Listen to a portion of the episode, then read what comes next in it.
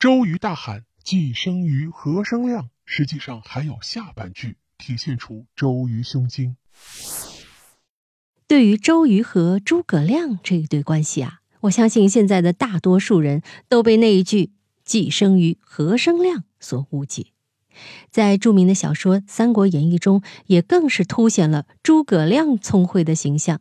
相反呢，周瑜则被我们暗暗揣测，有人认为是周瑜的实际能力不如诸葛亮而一时口快，也有人断定周瑜这个人一生就是一个心胸狭隘的人，还有人因此淡忘周瑜这人物背后的丰功伟绩。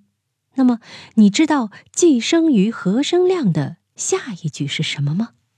他所说的后半句是这样的：“君未归，孤。”和安这句话是哪几个字呢？大家可以参看本期节目的页面。君未归，孤何安？这句话是什么意思呢？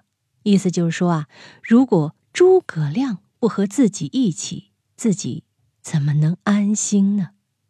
因为他知道诸葛亮的才华，所以自然就想把他拉拢过来，一起为孙权效力，同时也希望诸葛亮可以明白自己的想法。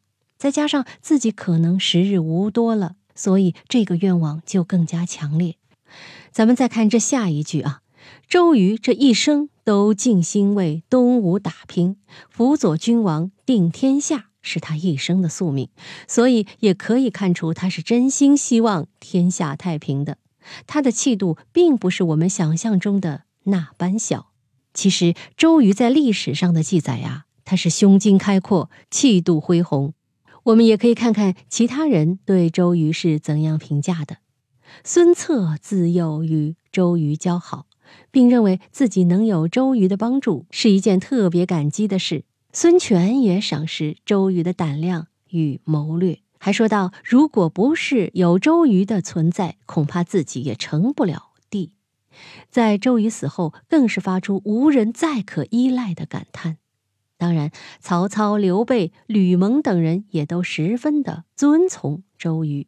试问，这么多的人都对周瑜表达仰慕之情，我们又有什么理由去贬低、非议他呢？同样是有志之才，同样是才华横溢，周瑜和诸葛亮的实际关系也并没有《三国演义》里讲的那样夸张对立。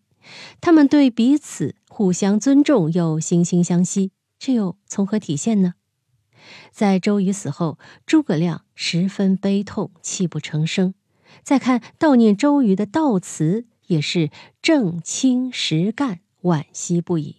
你想，如若他们的关系真的像世人流传的那样剑拔弩张，诸葛亮又何必上演着这一出呢？还有更加荒唐的一个说法是，周瑜是因为小气被气死的。其实不然，周瑜是在西晋途中病逝的。是不是你也会诧异？究竟是史书记载有误，还是小说隐瞒真相呢？其实啊，小说毕竟是小说，每一本书都有作者侧重去写的主角，他们往往为了烘托主角的自身光芒，难免会用一些小人形象去起反衬效果。